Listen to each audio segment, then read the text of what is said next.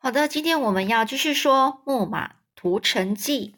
那接下来呢？今天我们要说的是帕里斯的判决。我们上次有说到帕里斯的判决是说，呃，那个天后赫拉还有雅典娜战神雅典娜，为什么会对特洛伊城、特洛伊的所有一切产生怨恨呢？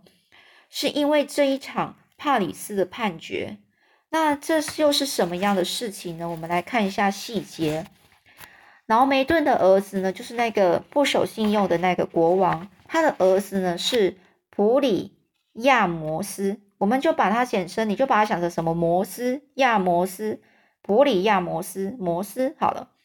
他继任王位之后呢，这个皇后呢，海卡贝，海卡贝。就是这个跟这个就是呃呃这个国王接下来的国王嘛，叫摩斯嘛，亚普里亚摩斯跟这个皇后海卡贝生的王子叫做赫克托。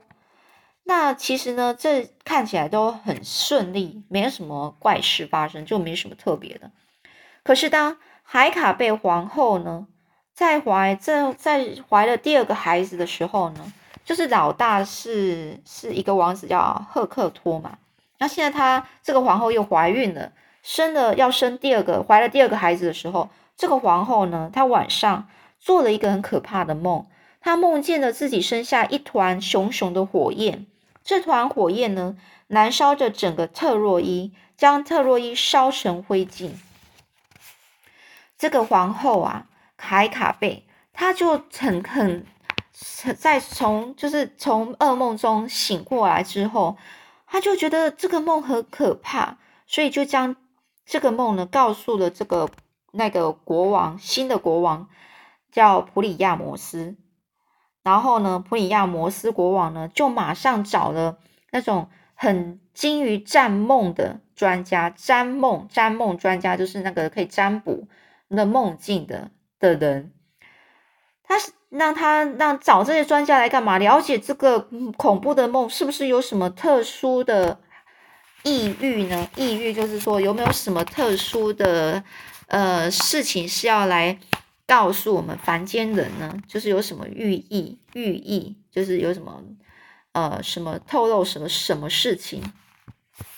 那有一个张梦家就听完皇后的描述之后，他就沉思了好一阵子。神情很严肃的开口说：“这的确是一个非常不吉祥的梦啊！而且呢，其实这代表着有可能是代表皇后你不久将会生下的一个男孩，而这个男孩长大之后就会导致特洛伊的灭亡。为了特洛伊的人民，你这个男孩绝对不能让他活下来，最好一生下来就立刻遗弃他。”所以呢，这这个可怕的预言呐，预言就是什么叫预言呢？就是我们可以预知未来的那个的的的事情发生的那个叫做预言。这个预言呢，就把国王和皇后都给吓坏了，要他们遗弃自己的亲生骨肉，当然是很舍不得啊。可是为了要保护特洛伊这个国家、这个城邦，他们呢？有很强烈的使命感，就是他们必须要去这么做。不久呢，当海卡贝皇后真的生下了一个男孩的时候，他们就依这个张梦家的建议，将男孩交给一个牧羊人，然后告诉他说，把这个男婴呢就遗弃在伊德山，伊德山的上面。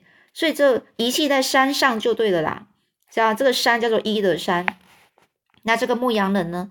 也就按照了国王和皇后的吩咐去做啦。五天之后呢，这个牧羊人呢又来又回到了伊德山，打算着呢就是帮这个小婴儿收尸啦。因为收尸什么意思？就是这个人死了，然后你帮他把尸体给给处理一下，哦，这叫收尸。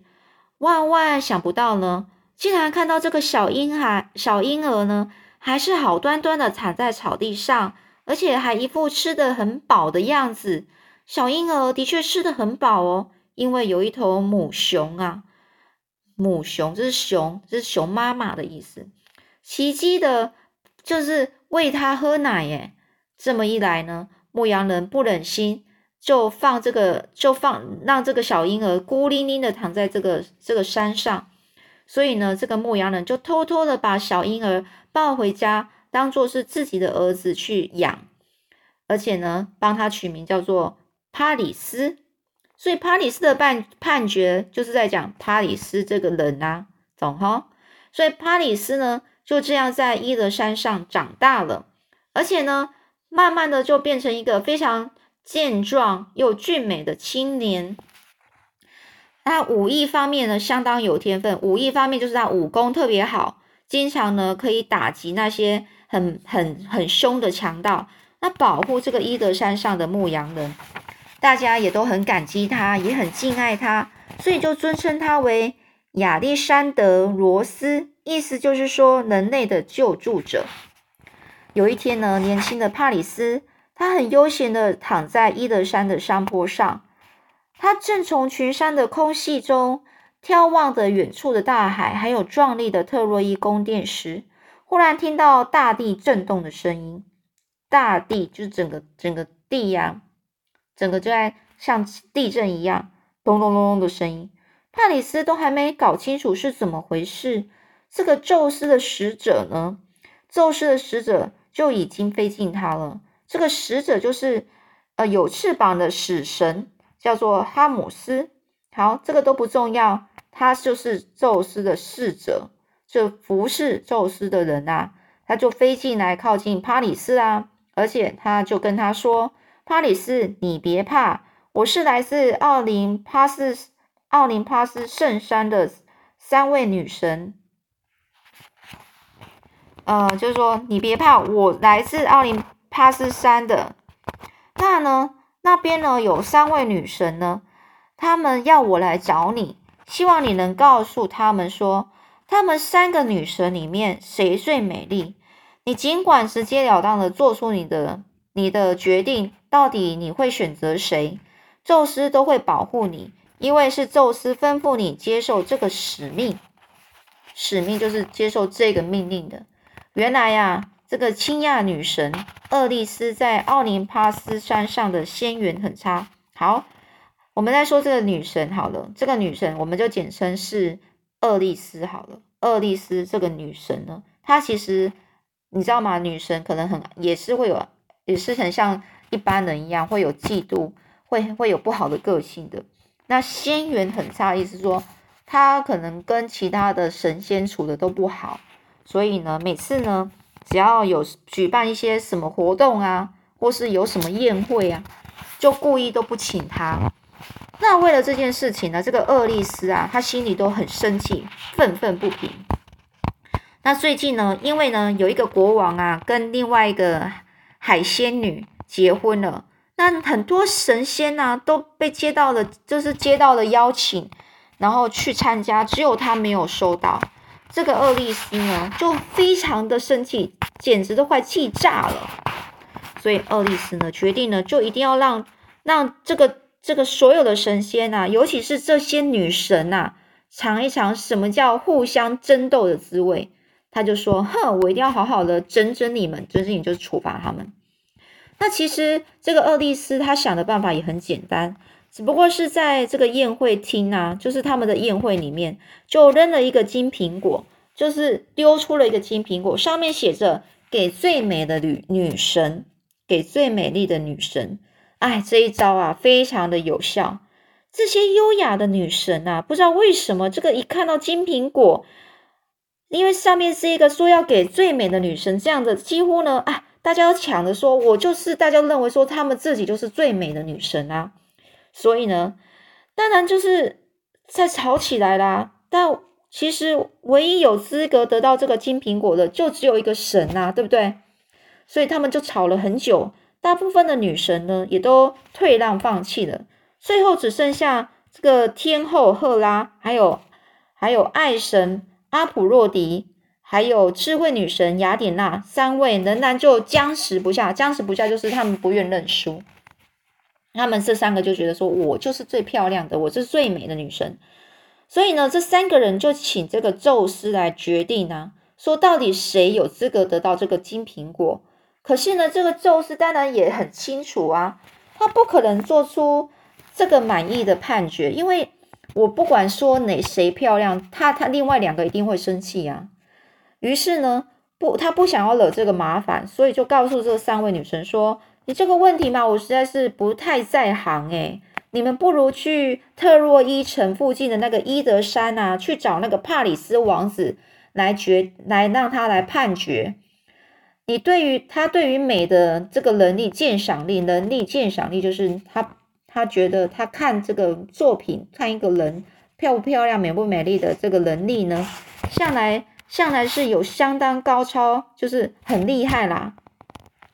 所以呢，这就是三位女神同时出现在帕里斯面前的原因喽。这时候帕里斯在这个时候呢还不知道自己是王子的，他只知道自己是牧羊人的小孩。所以，当面对三位女神要求他做出谁最美丽的这个判决的时候，他真的觉得受宠若惊呢。受人说：“哎，我我有什么资格啊？为什么是我啊？我就是一般人而已啊！为什么我有资格去决定呢？”他根本就不知道，他觉得自己好像突然好像被受重重视的，真的很奇怪，怎么会找他呢？所以呢，这个帕里斯呢就很很认真的在看下这三位女神啊。他越看就越觉得简直就是太难做出判决定了，因为这个帕里斯就认为啦，这三个女神都看起来都真的很漂亮啊，实在很难说到底谁最美丽耶。所以三位高贵的女神呢，都看得出帕里斯其实他看得出来，他们他就是很为难的样子。这时候天后实在是他就开始沉不住气了，沉不住气就是没办法再再没耐心了，他就说什么，他就说。哎呀，你听着，年轻人，如果你同意我应该得到这个金苹果的话，我将许诺你在未来能够统治世界上最富有的王国。他的意思说，哎，如果你说我是最漂亮、最美丽的，那我呢就会以后呢，以后呢，我就可以让你统治这个最有钱的王国。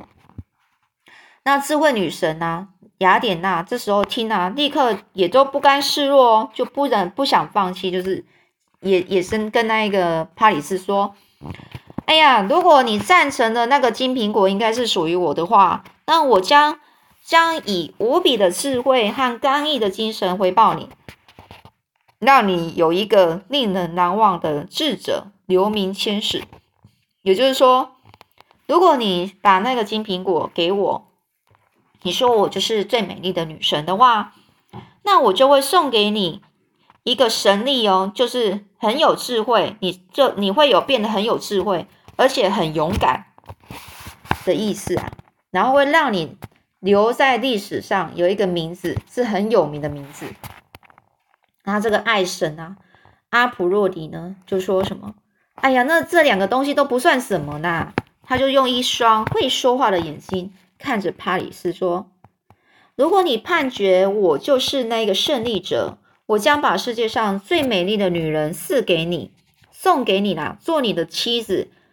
那你得到最快乐、最快、最快乐、至高无上的快乐，就是让你得到非常很好的未来，幸福快乐的未来，因为你拥有了一个非常漂亮的女人嘛。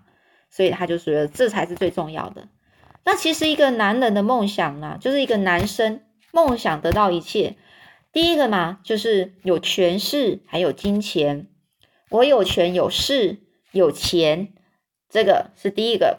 第二个，我到底是要很聪明很勇敢呢，还是第三个，我有一个非常美丽的老婆呢？到底要选哪一个呢？这时候呢，这个帕里斯呢，就又开始在做选择啦。到底要选择哪一项呢？哎呀，这实在是太艰难啦。帕里斯恨不得能够同时得到三个、三个、三个东西，对不对？这是最贪心的方法，但是不可能啊。所以呢，帕里斯他就犹豫了一下，哦，最后他决定选择第三个，他就把金苹果呢就送给了爱神阿普洛迪。就在这个时候呢，赫拉还有雅典娜就非常生气啦！唉，真是太愚蠢了，总有一天你会后悔的。这时候呢，那个赫拉就很生气的瞪了帕里斯，然后就走了。那这个雅典娜呢，他就说：“我发誓，你将会是今天这今天这可笑的判决付出惨痛的代价。他也很生气的诅咒着这个帕里斯，然后他也走了。只有阿普洛迪呢，他就笑笑的啊，拿着金苹果，然后就很柔媚的，就很看起来就很在笑着说：“哎呀，我觉得你的判决非常恰当，而且公道了，谢谢你啊，年轻人。”这个阿普洛迪呢，正要走的时候，帕里斯就问啊：“哎，等等等，哎，你不是说会给我很漂亮的老婆吗？”